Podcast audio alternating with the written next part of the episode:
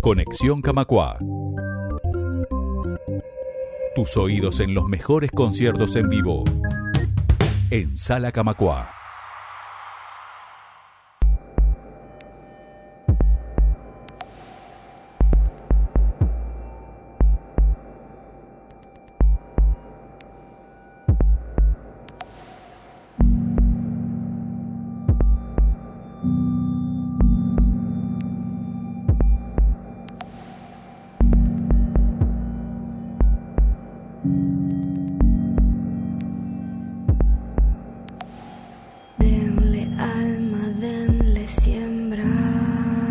Bienvenidas y bienvenidos a Conexión Camacua. Hoy vamos a estar hablando de un toque que se viene este jueves 19 en la sala Camacua. Estamos hablando que se nos viene un poco de electrónica a la sala porque va a estar tocando Par. Par, el proyecto de Nacho Ada, que nos acompaña en el día de hoy. Eh, va a estar presentando su último trabajo que se llama Hiper y el show que que va a estar presentando este jueves a las 21 horas es Hiper Vivo. Y bueno, para eso lo recibimos en el día de hoy. Nacho, ¿cómo andás? ¿Todo bien? Bien, todo bien. Muchas gracias por recibirnos. Y además vino con Lucía Torrón, que va a estar tocando algunas canciones y participando del show. Lucía, ¿cómo andás? Muy bien, muchas gracias.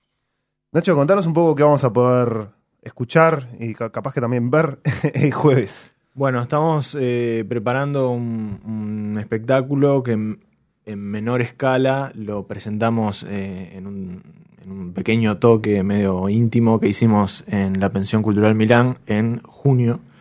Em, la idea es presentar como una especie de, viaje de principio a fin, sin pausas, y pasar por varios momentos eh, sonoros de, de, de varias patas que tiene el proyecto PAR que pueden llegar a ser momentos más, más noise, más ruidosos, momentos más vinculados a, a, la electrónica eh, cantada, momentos más vinculados a, la improvisación y también improvisación. Eh, vamos a tratar de, voy a tratar de tener eh, siempre un margen para poder improvisar algo en vivo este, si bien el, concierto tiene sus momentos eh, estructurados y ensayados, que, son como son, hay cierto margen que, yo trato de dejar para improvisar un poco. Eh, entonces, bueno, la idea es como pasar un, viaje sonoro que, tenga diferentes niveles de intensidad, diferentes climas, algunos un poco más fuertes, algunos más tranquis, más silenciosos. Y, y nada, es una re linda oportunidad de presentarlo en una sala que es preciosa como la Camacua, que, que suena bárbaro, ya la estuvimos viendo, y, que normalmente no, no, se da la posibilidad de presentar este tipo de, conciertos en, auditorios, que es como a mí me gusta presentarlos. Este, entonces está, me parece que, es una re linda oportunidad para, ver el concierto. Este disco tiene eh, hiper, estamos hablando que es del año pasado, ¿no? Sí, noviembre del año pasado.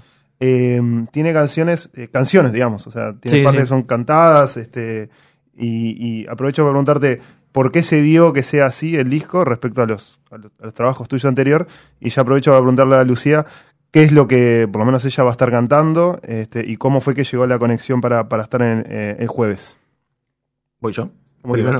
No, Hyper en realidad es como medio una respuesta de, de, Ark. Yo saqué Ark en el 2016, que era un disco que lo, conceptualicé, que fuera extremadamente minimalista, tratando de, ver los principios de, la arquitectura moderna y del racionalismo, tratar de llevarlos a la música. Como podría ser eh, que cada elemento de, una estructura fuera... Eh, equivalente a determinadas estructuras musicales. Entonces eso me llevó a que el disco estaba totalmente despojado de, samples y de cualquier voz, no, había, no había temas cantados y tampoco había samples. Entonces era fue un disco súper despojado en ese sentido. Y para el siguiente ya me parecía que ir por ese camino, si bien hay pila de puntas sonoras que, las continúe, como concepto no, me parece interesante eh, volver a lo mismo. Entonces para Hiper, a mí se me ocurrió empezar a, hablar de, la hiperconexión en la que estamos, cómo nos relacionamos entre nosotros, cómo nos relacionamos con los medios de comunicación. Entonces, en base a ese concepto, me pareció que iba a estar mucho mejor si yo invitaba eh, a diferentes artistas y productoras, que después terminaron siendo todas mujeres, eh, a que ellas aportaran, eh, ya sea desde la producción, con una, con una chica escaminauta que es productora, es de 33, hicimos un tema instrumental entre los dos, y el resto de las chicas lo que hicieron fue eh, escribir, un- escribir una letra y, y componer la melodía. Entonces, cuando quise acordar de las que ya tenía ganas de, de volver a trabajar, como Alfonsina, que con Alfonsina habíamos trabajado en el 2012, y antes de que los dos habíamos sacado nuestros primeros discos, y desde esa época que estamos tratando de, con- de concretar una vuelta. Entonces, cuando quise acordar, ya eran, eran todas mujeres, entonces me pareció que, ta, que el disco iba a ser. Ya, ya ahí me di cuenta que ta, es un disco con fuerte apoyo en lo que es la canción. Y bueno, después yo más o menos les conté a cada una el concepto que yo me imaginaba. Y bueno, después cada una escribió y lo encaró para el lado, para el lado que quiso. ¿Cómo, Eh, cómo llegaste a, a tocar ahora el jueves? Este, y contanos las canciones que vas a estar. Bueno, voy a estar cantando eh, Espejos, que es la que está con Laura Chinelli, y voy a estar cantando Sueños de Irme, que es la que canta Alfonsina.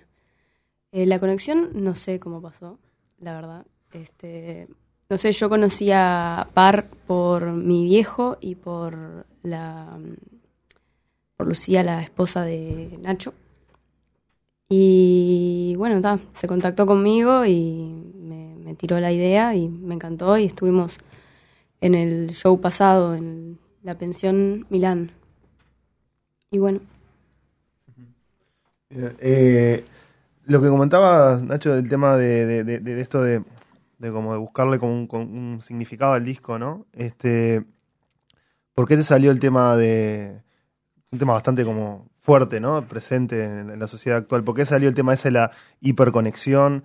Eh, su- ¿Surgió a partir de alguna situación que vos pasaste, que viviste? Este, No, creo que- ¿Cómo fue la lección? Seguramente debe haber sido a través de algún documental o algo que vi y que, que me despertó que estaría bueno. eh, Yo mis discos los trato de encarar como si fuera un soundtrack. Entonces trato de imaginarme una película para ese soundtrack. Este, entonces, algo me, algo me. No sé, capaz que fue un documental o, o algo, o algo por el estilo que me llevó a imaginarme, bueno, un mundo así. Tratamos, tratemos de describirlo con varios temas instrumentales, algunos cantados.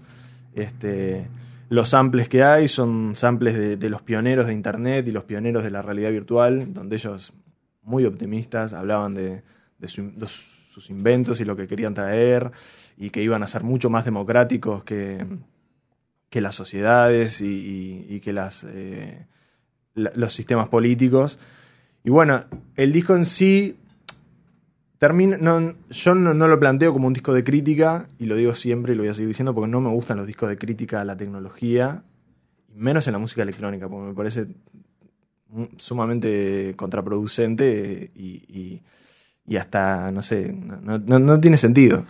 Eh, no es un disco en contra de los celulares, no es un disco en contra de, no sé, las redes sociales, porque las redes sociales existen, los celulares existen, y no son quienes nos cambiaron las, las costumbres. O sea, simplemente que uno haya decidido que, es- que si alguien te llama por teléfono es como una ofensa, es porque en realidad siempre nos molestó que nos llamaran. Lo que pasa es que antes no existían los medios para, para hablar de otra manera. Entonces, hacer un disco a la crítica de estamos todo el día mirando el teléfono, no, estamos todo el día mirando el teléfono porque en realidad me parece que siempre tuvimos ganas de estar todo el día mirando el teléfono, pero no teníamos que mirar en el teléfono.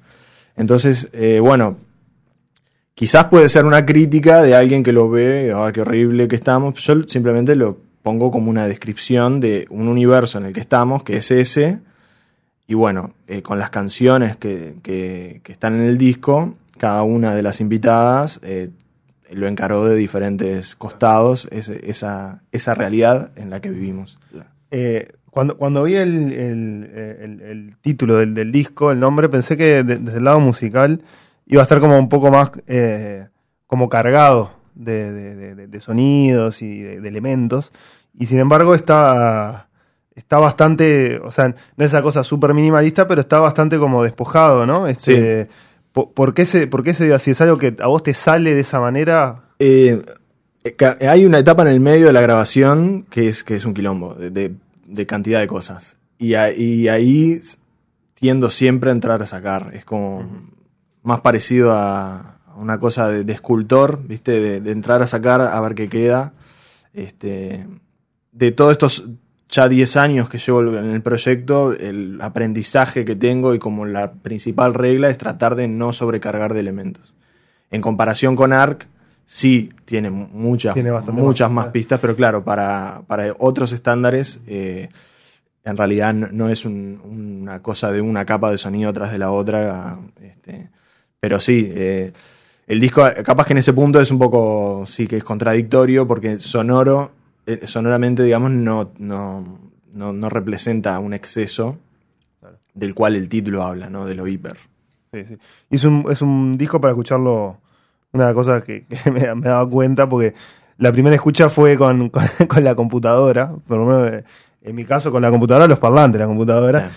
Y claro, este, es un disco que está bueno, después lo escuché de vuelta con, con, con unos auriculares, como lo que tiene ahora. Este, que está bueno escucharlo bien, ¿no? Me parece que... Sí, que- sí, con la, con la computadora o, o parlantes así pequeños, digamos, te perdés Claro. gran parte de, de la experiencia porque yo vengo de, yo soy o sea, aprendí música siendo bajista y es una parte fundamental para mí que, que, el- que graves que tenga graves que- y que la música te genere una reacción física.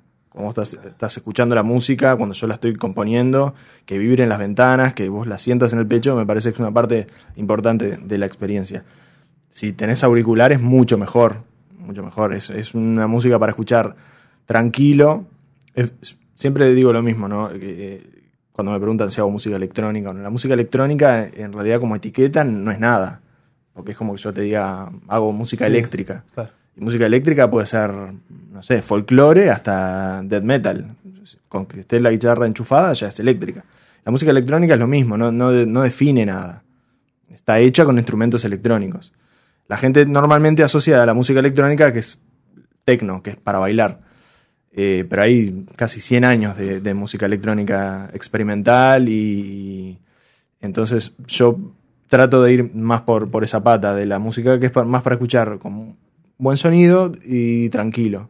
Este, no, es, no es ambient porque tiene, tiene pasajes ambient, pero siempre hay una presencia de, de- del ritmo y de la percusión. Eh, pero me parece que es más para escuchar en, ese contexto que, que en otro, ponele. Claro. Y ahora le, hago una pregunta a los dos, eh, capaz un poco distinta para uno y otro, porque vos, Nacho, sos, como el, el- sos el creador de la música, pero también me imagino que Lucía al tomar contacto con el material le, le generará como, como ciertas reacciones. ¿Dó- ¿Dónde, dónde les parece que es el, el- como el mejor, la mejor situación o qué situación comulga bien para escuchar este disco? ¿En qué situación? Eh, ¿Ir cambiando para algún lado? ¿Estar eh, a cierta hora del día? Eh, ¿Qué les parece que va con lo que transmite o lo que quiere transmitir el disco?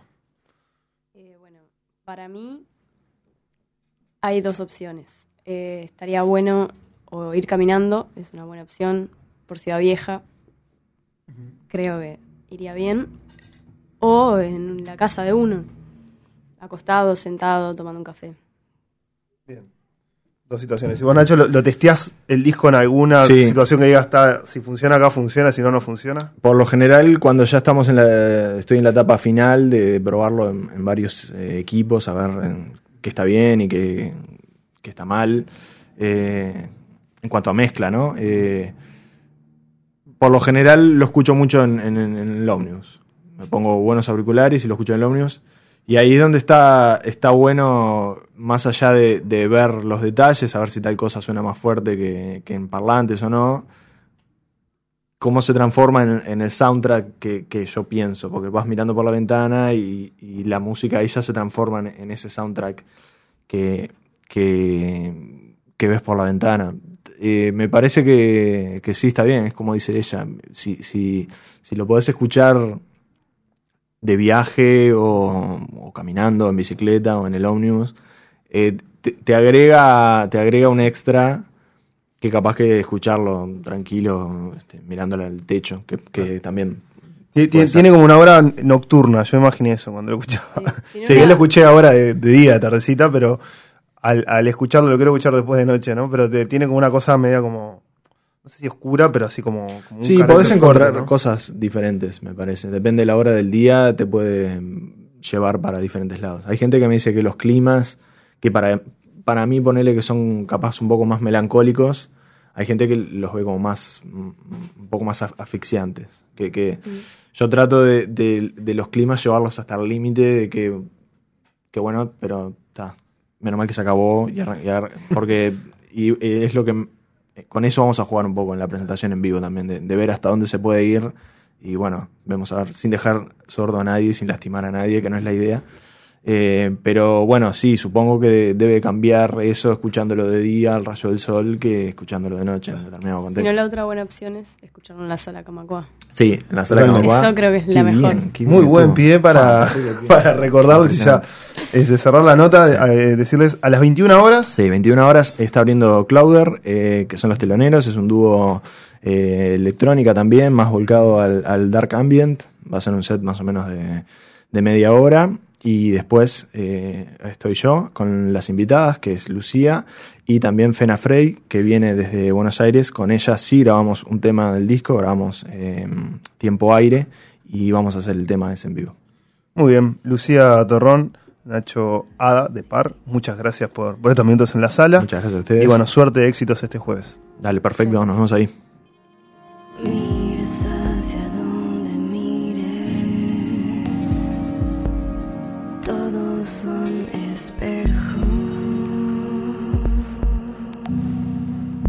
Escucha nuestros podcasts en TuneIn, iTunes y Spotify. Búscanos como Radio Camacua.